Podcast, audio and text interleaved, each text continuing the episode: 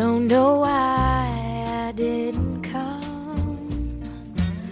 I left you by the house of fun. I don't know why. Hello, tu écoutes l'épisode numéro 2 de la mini-série spéciale Personal Branding. Cet épisode, on va le consacrer au purpose, ou la raison d'être. Finalement, euh, quand on parle de marque personnelle, c'est compliqué de la construire si on n'a pas un objectif ou en tout cas une direction, une boussole. Euh, c'est pour ça que j'ai demandé à Marie-France, voilà, à quoi ça sert d'avoir un purpose quand on construit sa marque personnelle Et puis surtout, Marie-France, comment on fait pour construire son purpose? Le, le P de purpose, c'est finalement savoir pourquoi on fait les choses. Parce que si on ne sait pas pourquoi on fait les choses, on a du mal à les communiquer au monde et on a du mal à fédérer ses équipes, on a du mal à, tisser des liens. C'est ce que les gens vont acheter. Donc dans un premier temps, ils vont s'intéresser à votre personnalité, qui vous êtes, le premier P. Et le deuxième P de purpose, c'est finalement qu'est-ce qui vous anime, quelle est votre mission, quelle est votre why, quelle est votre vision? Why, how, what?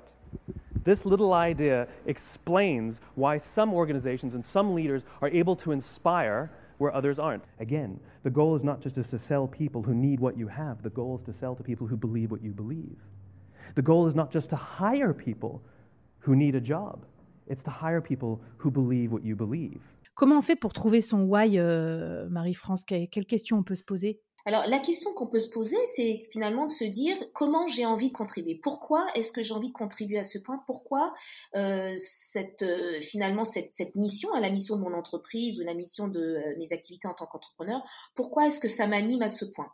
Et encore une fois, d'aller chercher, de dérouler le fil, à l'envers et de voir pourquoi dans votre histoire, à un moment donné, euh, que ce soit euh, voilà en, en, grandissant ou alors dans votre parcours professionnel, hein, dans les jeunes années, qu'est-ce qui à un moment donné a fait que vous vous êtes dit non, moi j'ai envie de contribuer autrement. Voilà ce que j'observe autour de moi et finalement voilà ce que moi j'ai envie de proposer. Voilà mon angle d'approche. Oui, c'est ça, c'est aussi une histoire de, une histoire d'angle parce que finalement, il y a beaucoup de produits, services, même d'entrepreneurs ou de freelance ou de salariés un peu interchangeables quoi sur le, le marché.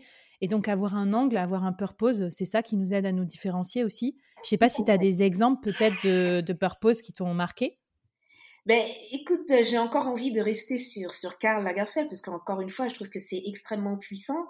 Euh, il, il, raconte que euh, il voulait il voulait à tout prix apprendre à jouer du piano. Et au bout d'un an de cours, euh, sa mère lui a renversé le, le, le, couvercle du piano sur les doigts et elle lui a dit dessine, ça fera moins de bruit. Et lui, il dit elle avait raison. Donc c'est vraiment d'aller trouver un élément déclencheur dans son histoire.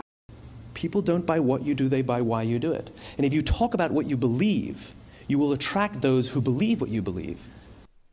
Waouh, génial J'espère que ça va t'aider à trouver ton why. Alors si tu as besoin d'aide supplémentaire et si tu veux découvrir ou redécouvrir la théorie des cercles d'or, des Golden Circles de Simon Sinek, je te mets tout ça en bonus dans la newsletter avec un template en plus et les questions à te poser pour trouver ta raison d'être. On se retrouve sur LinkedIn, hashtag le board avec Marie-France et on va discuter un petit peu autour de ton why. Rendez-vous dans l'épisode d'après pour parler de performance.